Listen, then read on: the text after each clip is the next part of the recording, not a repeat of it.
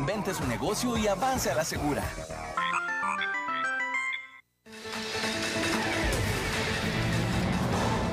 Más noticias en nuestra web, crc891.com. Seguimos en Facebook, Instagram y Twitter como CRC891 Radio y en Telegram como Noticias CRC. Más noticias cada hora.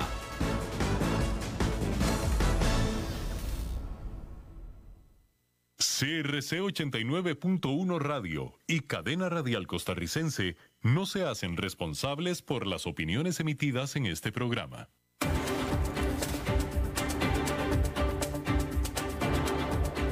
Inicia a las 5 con Alberto Padilla. Un programa diseñado con el objetivo de llevarte diariamente un tema de actualidad, acompañado siempre de reconocidos editorialistas, de lunes a viernes a las 5 de la tarde por CRC 89.1 Radio. A las 5 con Alberto Padilla. Hola, ¿qué tal? Saludos, bienvenidos a esta emisión de A las 5 con su servidor Alberto Padilla. Muchísimas gracias por estarnos acompañando. Le mando cálidos y afectuosos saludos desde la señal y las instalaciones de CRC 89.1 FM en San José, Costa Rica, desde donde estamos transmitiendo hasta el punto en el tiempo y el espacio donde usted nos está escuchando, porque estamos transmitiendo en diferentes plataformas, comenzando por Facebook Live en la página de este programa, a las 5 con Alberto Padilla también en podcast estamos disponibles en las principales plataformas al respecto. Y eh, hay que decir que aquí en Costa Rica, este programa que sale en vivo a las 5 de la tarde en este momento, se repite todos los días a las 10 de la noche, todos los días de lunes a viernes aquí en CRC 89.1 FM. A través de los cristales, controlando los incontrolables, el señor Ángelo Sánchez, muchísimos saludos y la producción general de este programa es de la señora Lisbeth Ulet. Muchas gracias y bienvenidos.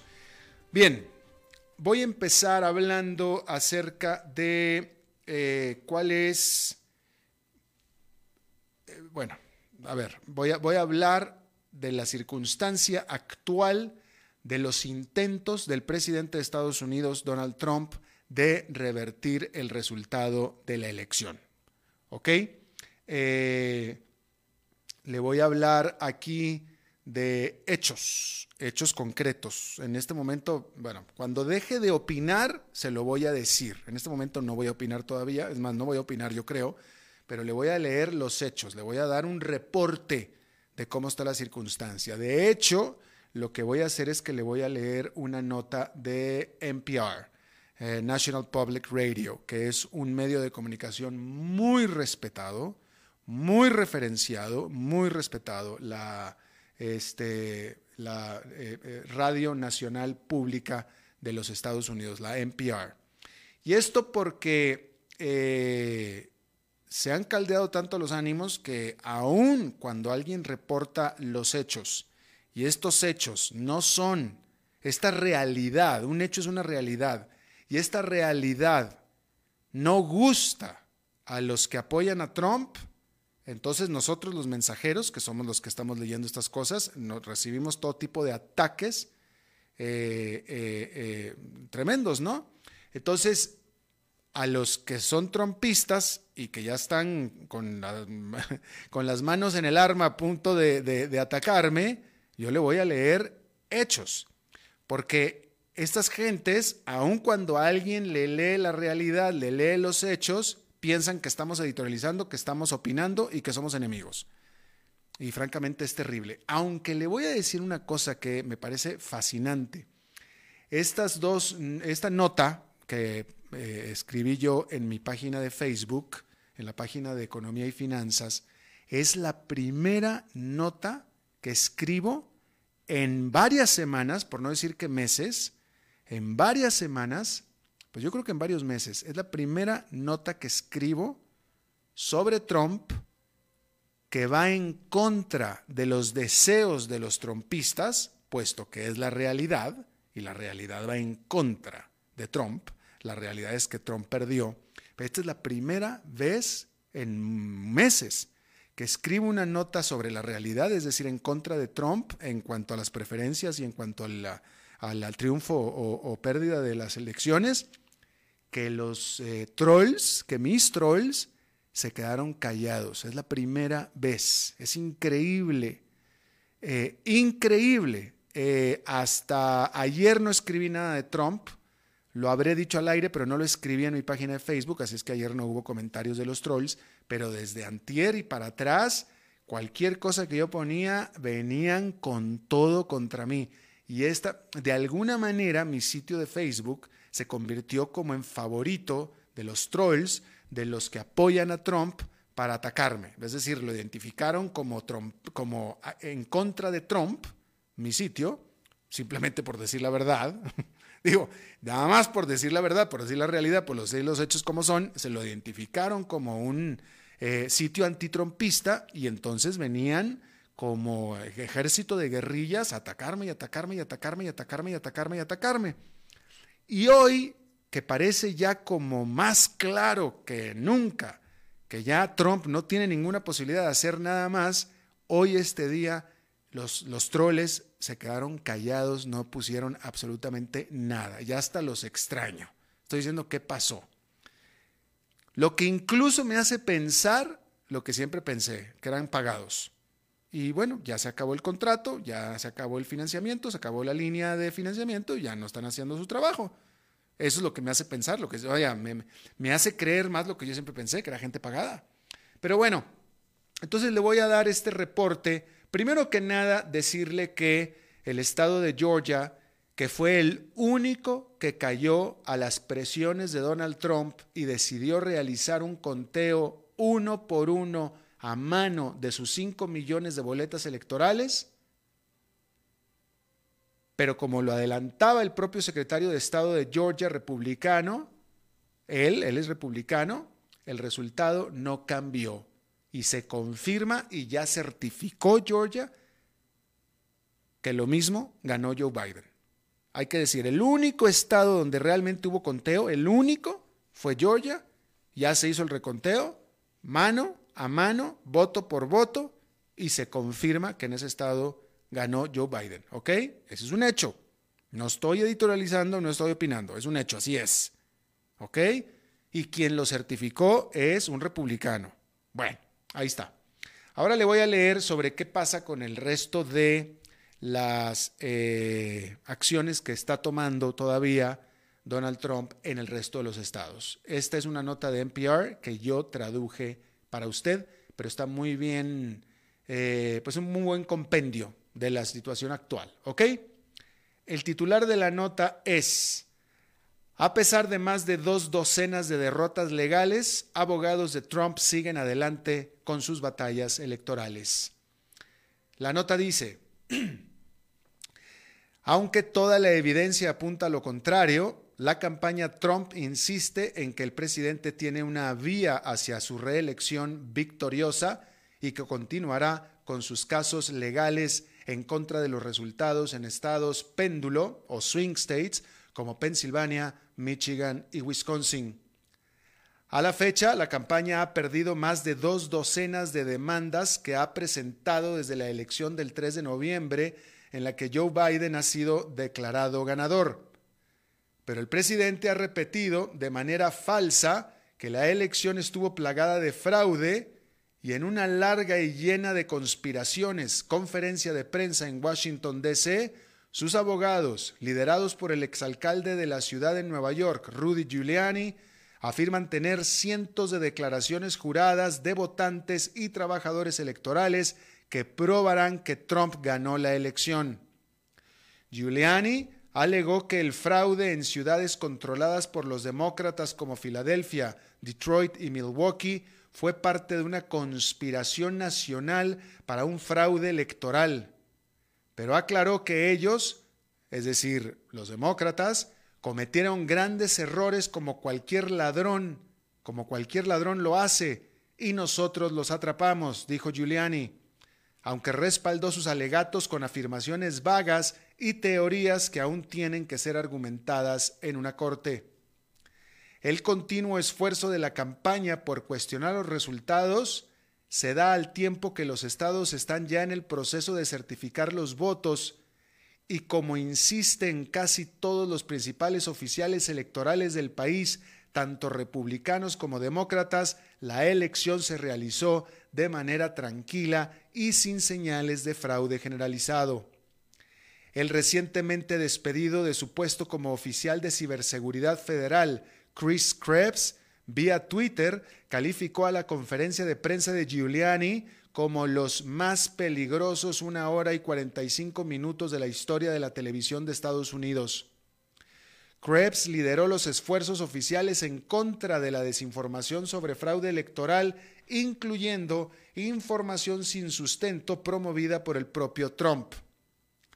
En Michigan, los condados completaron un cuadro de sus resultados en el que Biden tiene 154 mil votos de ventaja después de que dos encuestadores republicanos en el condado de Wayne, donde se encuentra Detroit, acordaron el martes por la noche revertir una posición anterior y certificar el conteo.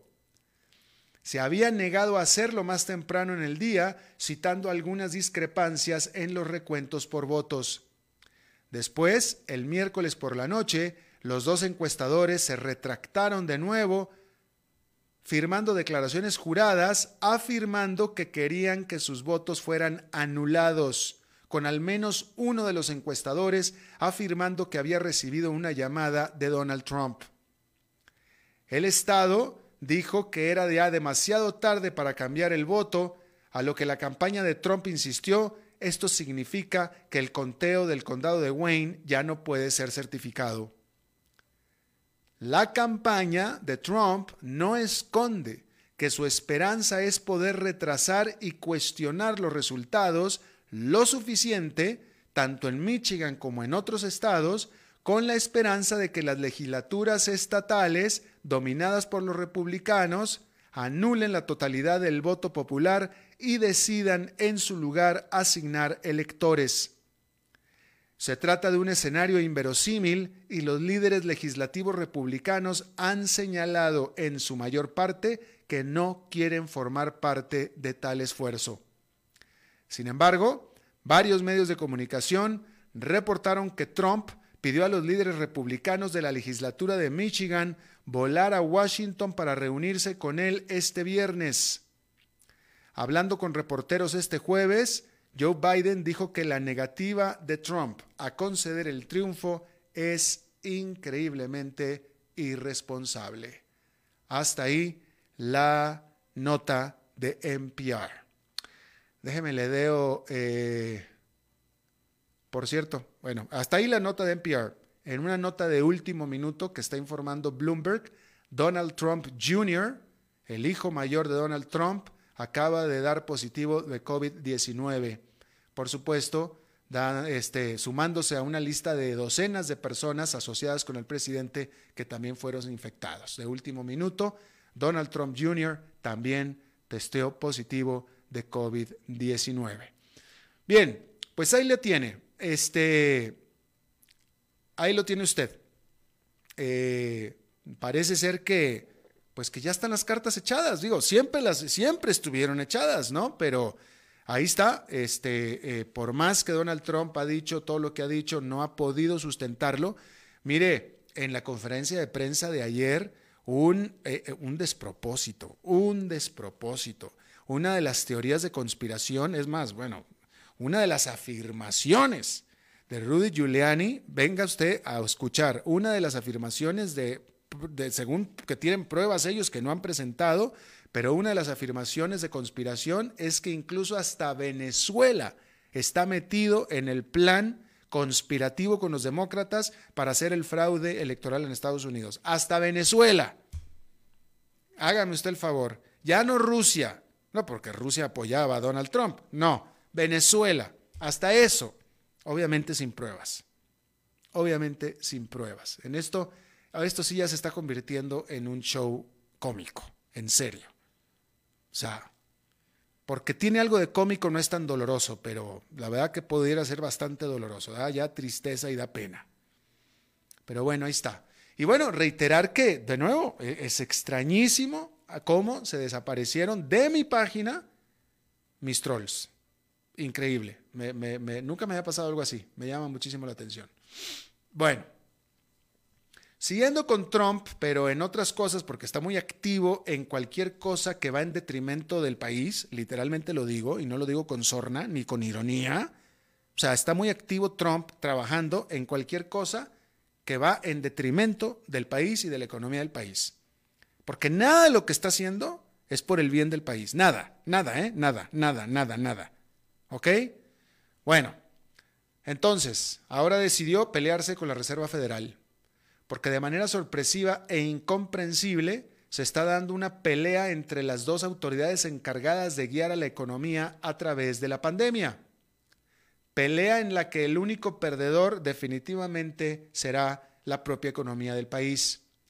El secretario del Tesoro, Steven Munkin, quien recibe sus órdenes del presidente Donald Trump, quitó su apoyo a los programas de préstamos de emergencia de la Reserva Federal generando una inusual negativa por parte del Banco Central, quien alega que estos son necesarios para impulsar a la economía en estos tiempos en los que la pandemia está más grave que nunca.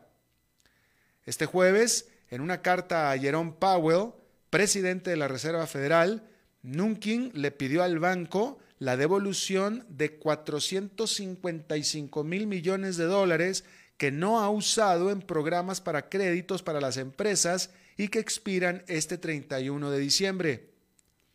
Agregó que así el Congreso podrá utilizar el dinero para otros propósitos. La carta de Munkin alega que dichos programas de la Fed claramente han alcanzado sus objetivos. Los mercados han respondido positivamente, las tasas han disminuido y los bancos han continuado dando créditos. Pero el Banco Central quien típicamente evita comentar sobre asuntos políticos sensibles, inmediatamente condenó la decisión respondiendo que es preferible que toda la gama de facilidades establecidas durante la pandemia de coronavirus siga sirviendo en su importante papel como respaldo para la aún afectada y vulnerable economía. Powell había dicho hace unos días que aún era demasiado pronto para ir replegando los programas de créditos y que el tiempo de hacerlo no lo ve aún en el corto plazo. Y parece que las empresas están de acuerdo. La poderosa Cámara de Comercio de los Estados Unidos declaró en un comunicado que la acción del Departamento del Tesoro cierra la puerta a importantes opciones de liquidez para las empresas en estos tiempos en los que más lo necesitan. Agregó que esta decisión ata innecesariamente las manos de la próxima administración presidencial. Y aquí puede estar el meollo de lo que está haciendo Donald Trump. Aquí. Y quien lo dice es la Cámara de Comercio de Estados Unidos. Que esta decisión ata innecesariamente las manos de la próxima administración presidencial. Y la Cámara de Comercio es el que lo dice y es el único que lo está diciendo. Bueno, Jerome Powell ha sido muy consistente sobre el riesgo de no hacer lo suficiente para apoyar a la economía durante la pandemia en lugar de hacer demasiado. Y dado que la pandemia está atacando en los Estados Unidos por tercera vez de manera más severa que las anteriores dos, y que las variables económicas están claramente reflejando una desaceleración en la recuperación que se venía dando, la decisión del Departamento del Tesoro es aún más preocupante. La semana pasada, la cantidad de nuevas solicitudes de ayuda por desempleo subió a 742 mil, que es el primer aumento luego de cuatro semanas consecutivas de caídas. Mientras tanto, la cifra diaria de contagios ha venido rompiendo récords desde hace semanas y varios estados han decretado nuevas restricciones al movimiento. Tan solo el jueves se infectaron casi 186 mil personas. Más de un cuarto de millón de estadounidenses han perecido de COVID-19. De tal manera que desde todo punto de vista luce demasiado pronto para quitarle a las empresas la posibilidad de obtener un préstamo de supervivencia. Bueno, como podemos ver, la Cámara de Comercio de Estados Unidos, los medios de comunicación, todo mundo está pasmado con esta noticia. Y ante esto, ahora resulta que Steven Munkin, el secretario del Tesoro, está diciendo que lo malinterpretaron. O sea, yo lo que aquí le leí fue extractos de lo que él escribió. ¿Sí? Le di citas de lo que él escribió. Pero él, no sé si está ya, se, se, preocupó por la reacción de la prensa o qué, pero está diciendo no, que lo malinterpretamos, que él no quiso decir lo que quiso. O sea, pero él pidió la plata, él pidió la plata, él pidió los 455 mil millones de dólares. Entonces, ¿qué? ¿No quiso pedirla o qué? Y bueno, pues ahí está. No creo yo que la Cámara de Comercio de los Estados Unidos haya entendido mal, ni tampoco creo que el Banco Central haya entendido mal. Más bien me parece que el señor se asustó con la reacción tan negativa que encontró y ahora está tratando de decir, ahora está tratando de decir que no dijo lo que dijo. Pero bueno, la cosa es que lo dijo al margen de lo que diga. Y así es. Pero bueno, hay que decir que en Brasil la recepción del cargamento de 46 millones de la vacuna contra el COVID-19 de la China Sinovac para el estado de Sao Paulo, el más poblado del país, no complace al presidente Jair Bolsonaro. Las primeras 120 mil dosis llegaron este jueves, aunque la vacuna aún está en su última fase de pruebas. El gobernador de Sao Paulo, Joao Doria, ha prometido que no utilizará el medicamento hasta que los reguladores brasileños lo aprueben. Por lo pronto, la vacuna ha enfrentado a Doria, que está construyendo una fábrica para producir 100 millones de dosis al año, con el presidente Bolsonaro, quien es escéptico sobre la seguridad de la vacuna. Bolsonaro, que es crítico de China, la semana pasada cantó, bueno, se declaró victorioso por Facebook cuando unas pruebas fueron suspendidas porque uno de los participantes se suicidó, aunque después se determinó que no tuvo nada que ver el suicidio con la vacuna.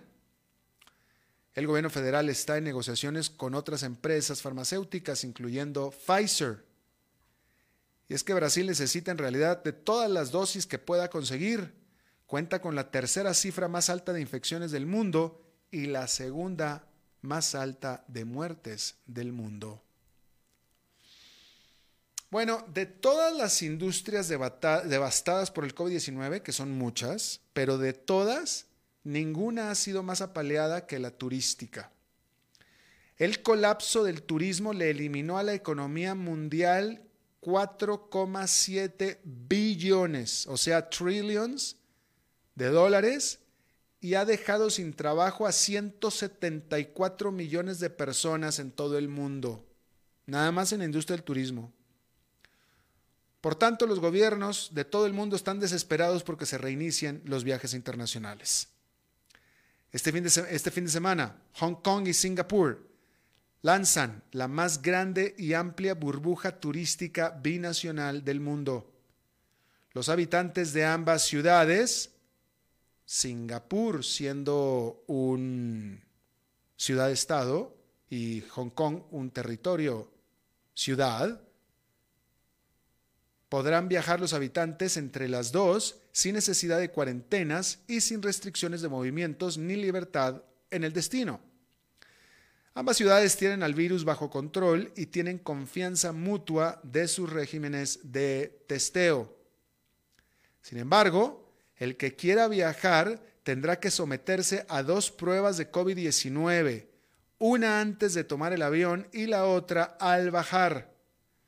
La cantidad de viajeros será limitada en un principio y el programa se suspenderá automáticamente si alguno de los dos lugares llega a reportar más de cinco infecciones diarias no rastreables. En Europa, el aflojar las restricciones fronterizas no funcionó porque la prevalencia del virus era muy alta y el sistema de testeo y rastreo muy laxo y probablemente eso fue lo que impulsó la actual segunda ola de pandemia en ese continente. Así que los ojos esperanzados de todo el mundo estarán en este nuevo experimento que esperemos, esperemos que funcione. Fíjese esta eh, en Honduras, en Honduras que está devastado por el paso de los dos huracanes eh, Eta y Iota. Acabo de decir dos nombres diferentes, ETA y OTA. No, es ETA y IOTA. ETA y IOTA, ¿ok? Bien, ahí, o sea, si a alguien le quedaba duda de si el partido oficial de Juan Orlando Hernández, quien se reeligió inconstitucionalmente, tiene la vocación democrática, aquí queda claro, pues que no, que no, porque un diputado, un diputado oficialista, un diputado del Partido Nacional, dijo en Radio América Honduras, el diputado se llama Jaime Villegas. Jaime Villegas dijo al aire en una entrevista, y lo voy a leer citándolo, se deberían de posponer las elecciones un año y nombrar un triunvirato con representantes del Partido Liberal Nacional, con, representantes del Partido Liberal Nacional y Libre. Es el triunvirato. Partido Liberal Nacional y Libre. Esto lo dijo el diputado Jaime Villegas por las condiciones en las que quedó el país por el paso del huracán. Posponer las elecciones y nombrar un triunvirato sería una salida, pero, dijo, si ellos, los tres partidos, están de acuerdo que se quede el actual gobierno, es perfecto, me parece bien, afirmó a Radio América el diputado Jaime Villegas, diputado oficialista. Yo estoy seguro que la devastación y la destrucción en Honduras fue terrible y espantosa, terriblemente espantosa y que necesitan ayuda internacional, todo eso es cierto. ¿Qué tiene que ver eso con las elecciones? Y sobre todo, ¿qué tiene que ver con que se quede alguna parte, aunque sea un triunvirato, pero alguna parte del partido oficialista, el cual ya se religió eh, inconstitucionalmente? Eh, o sea, no, no, no entiendo qué tiene que ver. Pero estas gentes, evidentemente este partido está plagado de gente que simplemente la democracia no la conocen ni siquiera en el diccionario claramente, porque sacarse de la manga una propuesta de posponer por un año las elecciones, o sea, el último que hizo eso fue Hong Kong, que también la pospuso por un año, y eso es que porque la pandemia. Hong Kong, o sea, China. Y ahora Honduras. Una vergüenza y una pena, definitivamente.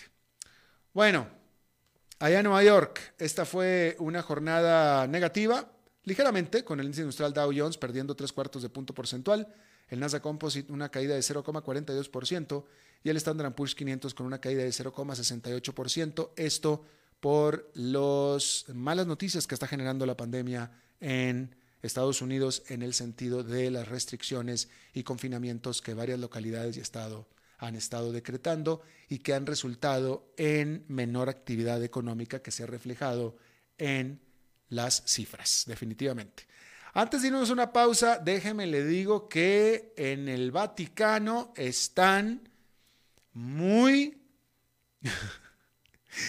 muy preocupados porque resulta que no supieron ni cómo fue que de la cuenta personal de Instagram del Papa Francisco le dieron un like a una imagen bastante provocativa de la modelo brasileña Natalia Gariboto, donde sale ella vestida como de colegiala. y de la cuenta del Papa, ¡pum!, le metieron un like ahí. Y obviamente nadie supo, nadie sabe. Y tan nadie supo, nadie sabe que el Vaticano dice que le está pidiendo de favor a, a Instagram que investigue a ver cómo fue que ese like se dio divinamente como por generación espontánea. No, el Vaticano explica que en realidad, pero bueno, obviamente ese like, eh, después de que los medios de comunicación empezaron a reportar acerca de ese like, después lo eliminaron, pero pues de que ya le gustó a alguien, le gustó. Allá dentro del Vaticano, la Natalia eh, Gariboto. Ellos explican en el Vaticano que el Papa en realidad no es el que lleva control de la cuenta personal del Papa, sino que es todo un equipo de comunicación. Entonces, presuntamente habrá venido de ese equipo de comunicación el like de la cuenta personal del Papa a la modelo eh, Natalia Gariboto en un atuendo bastante provocativo de colegiala. Bueno, pues ahí lo tiene usted. este, están investigando porque pues nadie supo, nadie sabe, ¿verdad? Bueno, vamos a una pausa y regresamos con esta entrevista de hoy. A las 5 con Alberto Padilla por CRC 89.1 Radio. Tinto, blanco, rosado, espumante, seco dulce. El vino es como los amigos, proviene de diferentes cepas y familias convertidas en bodegas de tradición. La Iride, una bodega personal establecida en Mendoza, Argentina, produce vino de exportación con la calidad de Mendoza expresada en taninos frescos, frutales, remembranzas de tabaco y chocolate. Una fiesta al paladar. La Iride, vinos argentinos de tradición. Evitar el contagio. Ya sabes cómo hacerlo. El reto está en no dejar de hacerlo. Seguite lavando las manos frecuentemente con agua y jabón. No te toques la cara sin haberte lavado las manos primero. Tapate la nariz y la boca con el antebrazo antes de toser o estornudar. Mantenete a una distancia física de 2 metros y no debes olvidar llevar puesta siempre la mascarilla como barrera de protección. Si respetas las reglas, evitas el contagio. Sigamos cuidándonos. Esto es un problema de todos que resolvemos cada uno. Un mensaje de la Cámara Nacional de Radiodifusión y esta emisora. Haga crecer su negocio. Facebook, Mercadeo y más. Imágenes en alta definición, estrategia de crecimiento y muchos beneficios. Información al 7189-5277. Paquetes especiales desde 40 mil colones mensuales. Sí, todo eso desde 40 mil colones mensuales. Contáctenos al 7189-5277. Desde Maipú, Mendoza, la tierra del olivo nos llega aceite de oliva Laur. Su delicada y elegante textura, así como su afrutado aroma vegetal, lo convierten en un aceite especial para paladares exigentes. Disponible en tres variedades: Laur Cruz de Piedra, Laur Aceite de Oliva Extra Virgen y Laur Gran Mendoza Aceite de Oliva Extra Virgen. Lo mejor de tres zonas en una sola botella. Galardonado con el Gran Prestige Gold en el Terra Olivo 2018. Aceites de oliva Laur no pueden faltar en tu mesa. De venta en todas las tiendas, don Fernando.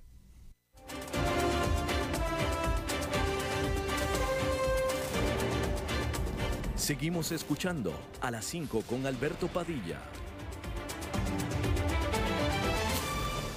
Muchas gracias por continuar con nosotros.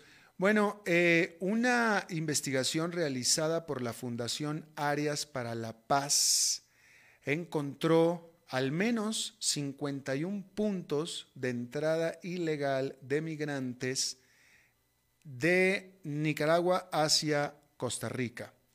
Esta investigación realizada entre febrero y agosto de este año reveló que existen vínculos entre policías costarricenses y militares nicaragüenses con las redes de traficantes de migrantes desde Nicaragua hasta Costa Rica. Está con nosotros Anayansi Espinosa, ella es directora de cátedra de la Fundación Arias para la Paz. Anayansi, muchísimas gracias por estar con nosotros. Con mucho gusto, ¿cómo le va? Muy bien, muchas gracias. Eh, Anayansi, bueno, primero que nada, eh, parece ser que los, los, hechos ahí están. Me llama la atención, y obviamente que esto ustedes no lo habían planeado, pero esta investigación se dio entre febrero y agosto, que es exactamente en el tiempo en el que inició y perduró la pandemia. Eh, el hecho ahí está, pero pregunta, ¿será una cosa de la pandemia y que antes no existía o esto ha existido desde antes de la pandemia? Bueno, yo creo que, eh, que esto existía, ha existido desde antes de la pandemia. Es una dinámica que resulta normal en, los, en, los, en las fronteras terrestres, sobre todo se habla de, de puntos ciegos, de pasos irregulares y estamos hablando de prácticamente todo el continente. El tema es si la, investigación, digamos, se realizó en ese lapso de tiempo que usted indica, pero obviamente recopila información de personas que ingresaron eh, incluso antes de ese momento y lo que nos da es como un panorama de una dinámica que se vive en, en esa zona de frontera en exclusivo. Ahora, obviamente estamos hablando de un tráfico de personas de norte a sur, es decir, de eh, nicaragüenses o de personas que vienen de, o a través de Nicaragua para permanecer en Costa Rica. Eh, sí, pero también, digamos, las personas que dan información, entre las que hay autoridades, personas, eh, que, o, sea, oficiales de diferentes instituciones que están en la, en la zona, hablando, digamos, de migración, incluso de gobiernos locales, este, les preocupa mucho más el, el tráfico de sur a norte que es, digamos, las migraciones extraterritoriales y que muchas, veces muchas veces y con mayor frecuencia se vinculan también a tráfico, a tráfico de drogas. Como usted sabe, toda esta dinámica que se da en zona de fronteras no se hace en función de una única actividad, sino que hay eh, células locales, nacionales, eh, regionales, transnacionales, que justamente funcionan este, eh, llevando mercancías y en este caso, digamos, las personas también se convierten en mercancía eh, de un punto a otro y obviamente por eso se cobra y este eso hace, digamos, al, al, al evitar los controles formales que hay entre los países, pues se convierte en un, en un lucrativo negocio. Eh, o, sea que, o sea, la investigación de ustedes encontró que en estos 51 puntos de la frontera entre Costa Rica y Nicaragua, en realidad pasa tráfico de personas de allá para acá y de acá para allá. Exactamente, como le digo, las las, los oficiales que, y de hecho, eh, personas, digamos, que trabajan en el tema migratorio, en el tema dentro de los gobiernos locales, les preocupan más esos, esos grupos de, de población que van subiendo, obviamente con objetivo de llegar a los Estados Unidos. De hecho, hablan incluso de que así como las personas cuando van a este tipo de locales, todo incluido que les ponen un brazalete, eh, hay personas que llevan brazaletes que indica quién es la quién es el grupo de coyotes que lo está llevando de un lugar a otro y obviamente están viniendo desde otros países, o sea, no son tráficos o tránsitos que se originan en Costa Rica. Eh, de hecho, digamos, Costa Rica se identifica en, este, en esta temática específica de, de tráfico de migrantes como zona de origen, de destino y zona y zona de tránsito. Entonces, en muchos sentidos somos zona de tránsito, eh, sobre todo de sur a norte, somos zona de destino de norte a sur, o sea, hablando sobre todo para población nicaragüense y que tiene está muy vinculada tanto a las situaciones de eh, de la represión que se generaron a partir de abril del año 2018 como a situaciones de eh, necesidad económica, porque aquí encuentran este, fuentes de trabajo, en, sobre todo en sectores agrícolas y sectores que no son como muy populares para, para nuestra población, pero al mismo tiempo este, se habla, digamos, de eh, que son áreas en las cuales también están transitando, o sea, se, hay contrabando de muchas otras, de muchos otros tipos de, de, de bienes. Claro. Y, y, el punto es, ¿qué es lo que se trafica? Eh, lo que en un lugar encuentra en abundancia a un precio cómodo, en otro lugar incrementa el precio porque hay, hay actividades en las que la, la, la, ganancia se, se, multiplica hasta por 300. Claro, pero señora Espinosa, eh, yo, yo vuelvo a insistir, aunque, aunque es cierto, digo, vaya, el, el tráfico de todo, ese está desde antes de la pandemia, eso que ni qué, o sea, eso, eso, eso así está. Pero la realidad es que a partir de la pandemia, la frontera terrestre sigue cerrada. Todavía hasta el día de hoy sigue cerrada. Entonces, evidentemente, el tráfico ilegal pues tiene que aumentar. Es decir, me preocupa un poco que el, tiempo en el que este, desafortunadamente ustedes sin planearlo se dio... Es decir, a ver, el punto es que, me, preocupa que los resultados... me, me, preocupa que los resultados de su investigación hayan sido magnificados por el hecho de que la frontera está cerrada. En realidad, por ejemplo, lo que sí se indica, o sea, digamos, nosotros ahí establecemos una generalidad, pero lo que sí se indica es que sí se redujo porque había obviamente más cantidad de funcionarios de diferentes policías en la zona y sí se redujo. En, en, temas, digamos, previos a la pandemia, se hablaba de que por día podían pasar hasta 500 personas.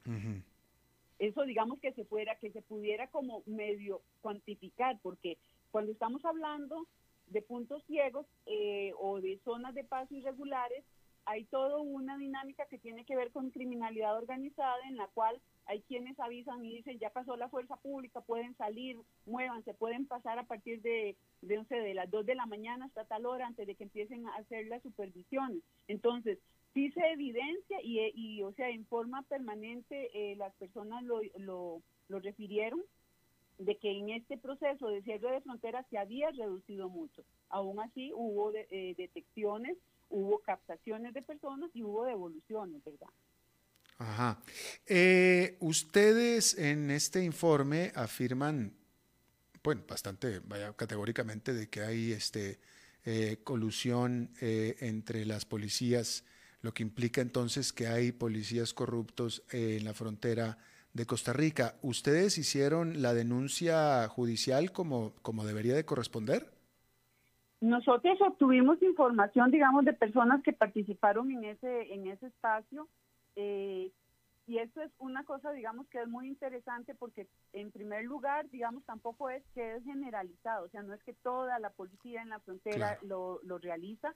La gente hace, las personas entrevistadas hacen referencia de que algunos oficiales y que gente también del ejército sandinista eh, cercana a la frontera, este, hay vínculos en, o entre ellos o con los mismos coyotes, pero digamos nosotros no tenemos, este, o sea, nosotros ahora estamos sacando esa información, hay una serie de recomendaciones este, que, que elaboramos dentro del informe, pero no tenemos este, los datos específicos más que decir eh, que, que, ese tipo de situación se está dando. O sea, no tenemos ni nombres, ni apellidos, ni rangos, ni eh, las fechas específicas en las que eso sucedió. Y tampoco tenemos personas que digan que van a hacer una denuncia. Obviamente a nosotros nos interesa mucho el tema de criminalidad organizada porque lo investigamos no solo en el tema en este tema que tiene que ver con tráfico de personas, pero también lo, lo investigamos en el tema de tráfico de armas, por ejemplo, y no, y no hay personas que hagan denuncia. Entonces usted sabe que si, si no hay denuncia, pues se puede decir que no hay delito, ¿verdad? Y hay casos, o sea, que, que las policías han detectado. Sabemos que, por ejemplo, hicieron una, una gran eh, recopilación de vehículos que se estaban utilizando en, en actividades de coyotaje y eso pasa, digamos, a otro tipo de procedimiento que ya tiene que ver con procedimientos judiciales. De hecho, yo solicité información sobre este tipo de situaciones al, eh, eh, del organismo de investigación judicial y estoy a la espera de esos datos para poder hacer, digamos, eh, análisis un poco más amplios. Lo que para nosotros fue más evidente es que no se percibe, o sea, mientras la fuerza pública está muy clara de que ese es un delito, otras áreas en ese sector consideran que eso es una como una actividad económica natural en tiempos de, eh, de desempleo, que las personas que se involucran lo hacen de buena fe y nosotros consideramos justamente por los niveles de detalle, de estructuración, de coordinación, articulación y los modos operandi y las rutas, que efectivamente es una actividad mucho más grande de lo que se dice, no es nada espontáneo. No, bueno, y además usted estaba diciendo lo de los brazaletes, es decir, parece que es una cosa bastante organizada, ya sistematizada. Sí, es, esos brazaletes, de hecho, es de de gente que vienen desde el sur, digamos, que atraviesan Panamá, que vienen de Ecuador, de Colombia, o sea, grupos extraterritoriales inclusive que vienen eh, que vienen organizados hasta, como le digo, por brazaletes de colores. Eso por lo menos no lo hemos identificado en esta otra ruta que es, norte, eh, eh, que es de, de norte a sur. Eh, ¿Cómo realizaron ustedes esta investigación? ¿Llevaron gente de campo? ¿Estuvieron ahí vigilando? ¿Son entrevistas? ¿Estuvieron vigilando, espiando? ¿Qué hicieron? este, eh, un equipo nuestro en el que participaron también doña Gabriela Rodríguez y el señor Flinchman este, Soto, que eh, son funcionarios de otra organización que se llama CIDEON. Este, eh, se movilizó en dos oportunidades a hacer giras a por los tres cantones fronterizos. Se hicieron este, grupos focales con eh, personas, digamos, tanto de gobierno local, con, eh, se entrevistó personas de migración, de policía de fronteras, de fuerza pública en los tres cantones. Se, algunas personas de, la, de las comunidades migrantes que hay en la zona este, porque usted sabe, bueno, que es una zona donde, donde hay muchas personas que llegan, obviamente, ingresan obviamente a realizar trabajos en piñeras, en, fincas de tubérculos, en naranjeras. Entonces, en principio se hubo entrevistas y contacto con 175 personas que son, digamos, las que dieron eh, la información para elaborar este, este trabajo se les preguntó sobre los riesgos, sobre las rutas, sobre los modus operandi, que hay unos muy, muy creativos, y este, se identificó, o sea, fuimos este, estableciendo, digamos, como los puntos de ingreso, identificando incluso con ayuda de información dada por la fuerza pública, por los que son más populares, por decirlo de esa manera, este, y eh, de ahí fue que digamos que fuimos que fuimos elaborando, o sea, recopilando información y también obviamente revisando lo que salía en medios de comunicación, en entrevistas que se hicieron también a funcionarios y a otras y a otras personas que habían atravesado esas rutas, por eso le digo, no es exclusiva de zona de frontera porque se entrevistó a personas que emigraron, que están en Costa Rica y que están ya instaladas en el, en el GAM. Oiga, pero si identificaron ustedes 51 puntos en la frontera Costa Rica eh, Panamá, eh, Costa Rica, Nicaragua, 51 puntos, pues estamos hablando de un punto cada 5 kilómetros a lo largo de toda esa frontera. Pues más o menos, o sea, en realidad le digo, o sea, también eh, nosotros nos fundamentamos mucho en información de la fuerza pública. O sea, no le puedo decir que nosotros hicimos recorrido por los 51 puntos, se escogieron eh, varios puntos en, las diferentes giras, varios puntos en cada una de las, de las zonas de paso por ejemplo, la trocha, o sea, lugares que son como más, que son como más llamativos y obviamente lo que se, lo que se identifica también es que hay mucha facilidad de, paso. También se identificó. Por supuesto. Eh, porque la gente, digamos, la, la gente, por ejemplo, en la trocha, en las fotos que tenemos, es del lado izquierdo de la, de la calle, o de la trocha es, es Nicaragua, del lado derecho es Costa Rica. Mm. O sea, son, digamos, este, comunidades binacionales también donde es muy difícil establecer, eh, establecer límites y controles. Eh, hay otros eh, otros espacios que son un poco más difíciles que la gente, las personas se tienen que movilizar este, por transporte acuático. Eh, de hecho, en algunas oportunidades vimos también en medios de comunicación a personas que las dejaban en, en la ribera del río dentro del agua y que tenían que salir este, nadando o caminando, digamos, en esos espacios. Eh, así que hay en, una, en términos de, criminalidad organizada se habla de la porosidad de las fronteras. Por supuesto. como usted dice, este, eso, esos puntos que, generalmente se denominan puntos ciegos, nosotros a veces decimos no se sabe si son puntos ciegos o es que, o es que hay ciegos en los puntos, justamente porque son muy son muy este muy abiertos y son muy fáciles de detectar y muchas veces están muy cerca de los puntos regulares, pero este la parte digamos que que si es relevante en ese en ese sentido es que una vez que se detecta un lugar, esto se puede mover hasta solo por 100 metros y se convierte en un nuevo punto de paso. Entonces es la dinámica de la flexibilidad, la creatividad, la que hace la, lo que hace más difícil a los estados tener control sobre esas partes. Por supuesto. Bueno, y solamente eh, recalcar para los que, una obviedad que en Costa Rica es una obviedad, supongo que en Nicaragua también, pero los que nos escuchan fuera de, de estos eh, países, este, eh, vaya, la gran mayoría de estas gentes que están cruzando hacia Costa Rica es porque están esperando, este, es porque alguien en Costa Rica está esperando para emplearlos. ¿verdad? Eh, exactamente. La mayoría de la gente viene, viene, casi con trabajo garantizado. ¿ah? Usted tiene toda la razón. O sea, muchas veces, por ejemplo, como población criminalizamos este tipo de pues prácticas pero en realidad habría que poner atención en quiénes son las personas que están haciendo esas contrataciones y que lo están haciendo de una manera irregular y que incumplen con la caja, con el Ministerio de Salud. No, pues con toda seguridad no, con toda seguridad no, pero, pero ahí nos comemos la piña rica y nos comemos eh, la naranja rica y nos limpian la casa rico y todo lo demás rico, ¿ah? Sí, y entonces esa parte no la vemos como parte del problema. Tiene toda la razón. Exactamente. Bueno, Ana Yancy Espinosa, directora de cátedra de la Fundación Arias para la Paz, le agradezco muchísimo que eh, haya tomado el tiempo para charlar con nosotros y espero charlar pronto con usted de nuevo. Muchas gracias, un placer, don Alberto. Gracias. Vamos a hacer una pausa y regresamos con Humberto Saldívar.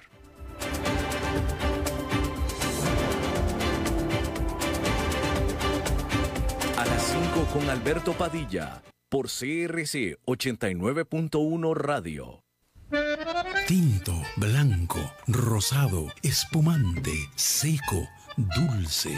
El vino es como los amigos. Proviene de diferentes cepas y familias convertidas en bodegas de tradición. La Iride, una bodega personal establecida en Mendoza, Argentina, produce vino de exportación con la calidad de Mendoza expresada en taninos frescos, frutales, remembranzas de tabaco y chocolate. Una fiesta al paladar. La Iride, vinos argentinos de tradición. Evitar el contagio. Ya sabes cómo hacerlo. El reto está en no dejar de hacerlo. Seguite lavando las manos frecuentemente con agua y jabón. No te toques la cara sin haberte lavado las manos primero. Tapate la nariz y la boca con el antebrazo antes de toser o estornudar. Mantenete a una distancia física de 2 metros y no debes olvidar llevar puesta siempre la mascarilla como barrera de protección. Si respetas las reglas, evitas el contagio. Sigamos cuidándonos. Esto es un problema de todos que resolvemos cada uno. Un mensaje de la Cámara Nacional de Radiodifusión y esta emisora.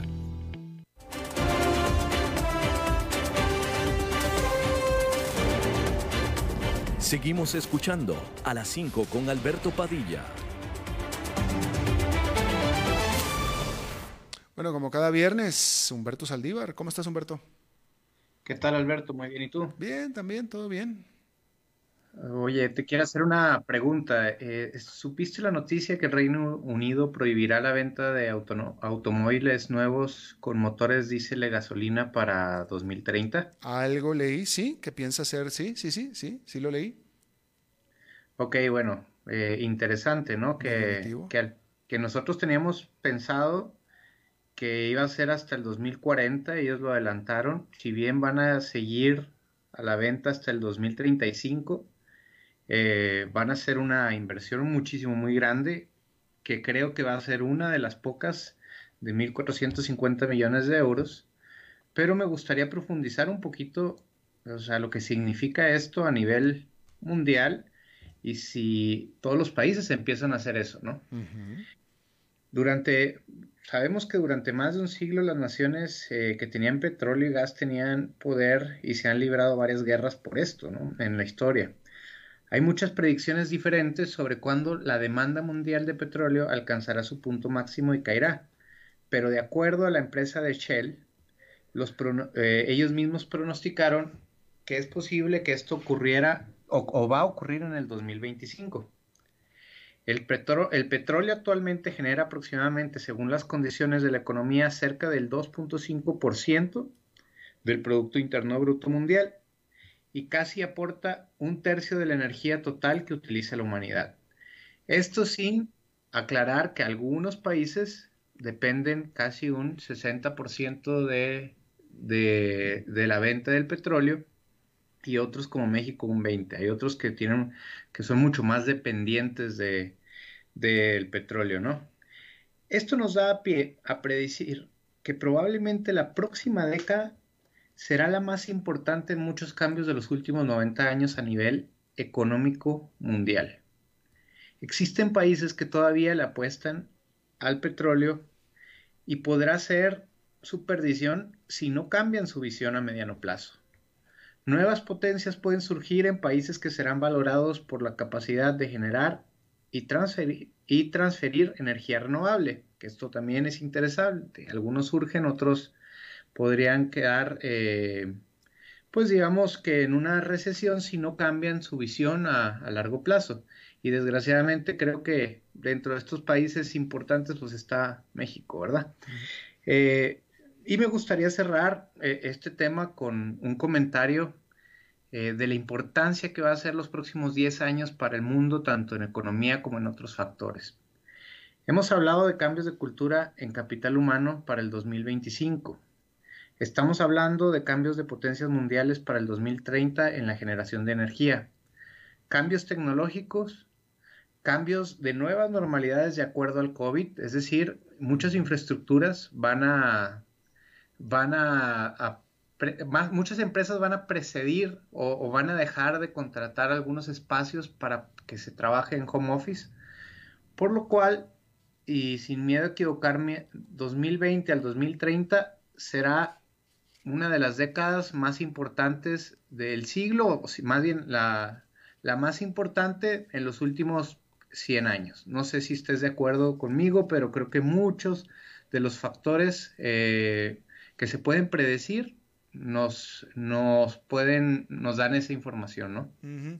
Pues ahora sí que veremos y diremos, yo no sé, naturalmente, de manera natural, digo, por algo soy periodista supongo, yo, y lo digo que me disculpen, pero cuando un político dice una cosa, lo primero que yo hago es no creerle. Entonces, pues sí suena muy lindo, digo, como declaración populista y popular y populera, pues es muy linda decir que dentro de 30 o dentro de 10 años vamos a dejar de tener automóviles, pero de ahí a que realmente se vaya a suceder, eso lo veremos.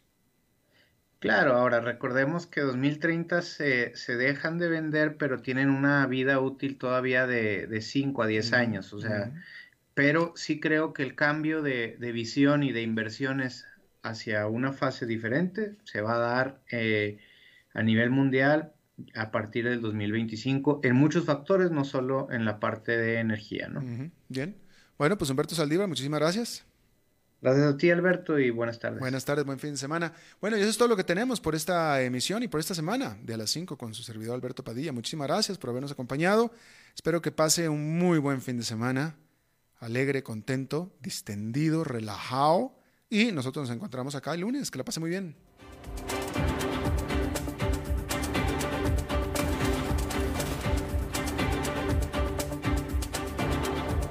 Concluye a las 5 con Alberto Padilla. Un programa diseñado con el objetivo de llevarte diariamente un tema de actualidad, acompañado siempre de reconocidos editorialistas, de lunes a viernes a las 5 de la tarde por CRC 89.1 Radio, a las 5 con Alberto Padilla.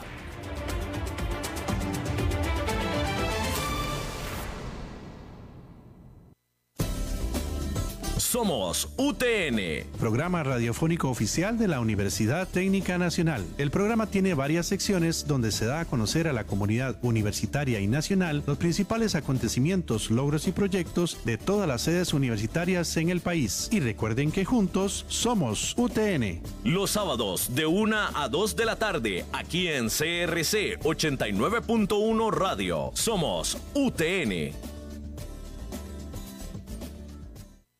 Somos más que descuentos. Somos una red de servicios a su disposición. Somos medicina preventiva e integral. Somos Global Medical y estamos en todo el país. Farmacias, ópticas, especialidades médicas, laboratorios. Somos Global Medical. Salud total a su alcance. Llámenos al 4010-0171. Síganos en redes sociales como Global Medical Costa Rica. Colby Negocios, soluciones para pymes, le presenta las noticias CRC de la hora. Hola, ¿qué tal? Son las 17 horas con 58 minutos y estos son nuestros titulares. Casos de dengue en el 2020 ya superan la totalidad de casos del 2019. El Ministerio de Salud reportó 1.187 casos nuevos de COVID-19 este viernes. Las exportaciones de bienes crecieron un 6% en octubre de este año con respecto al mismo periodo del año pasado. El fin de semana estará marcado por un aumento en las lluvias debido al tránsito de la onda tropical número 53 y un sistema de baja presión. En el mundo, Pfizer y BioNTech solicitarán este viernes la autorización para comercializar su vacuna contra el COVID-19 en Estados Unidos. En los deportes suben a 15 los casos positivos de COVID-19 en la selección uruguaya de fútbol. Salud. En lo que va de este año, el país ya sobrepasó el total de casos de dengue reportados el año pasado. El año anterior se registraron 9.400 y en este año ya llevamos 9.438. Las regiones más afectadas han sido la Huetar Caribe con 4.300 y la Brunca con 2.200 casos. Los síntomas son variados, pero los más comunes son dolor de cabeza, dolor en los músculos, huesos y las articulaciones, náuseas, vómitos, dolor retroocular, es decir, detrás de los ojos, y erupción cutánea.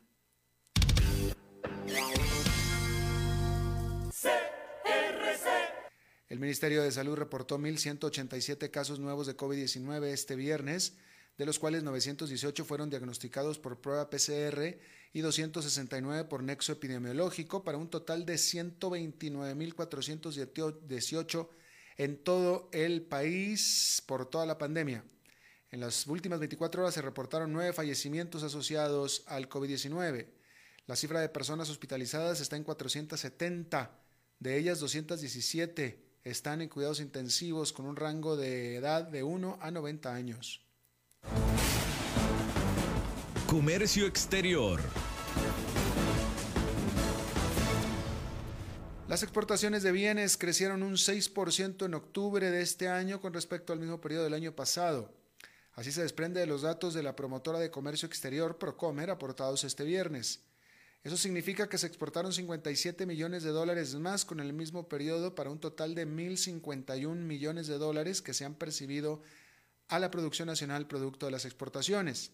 En octubre, cinco de los 10 macrosectores tuvieron crecimientos de dos dígitos, lo cual explica la dinamización de las exportaciones durante ese mes.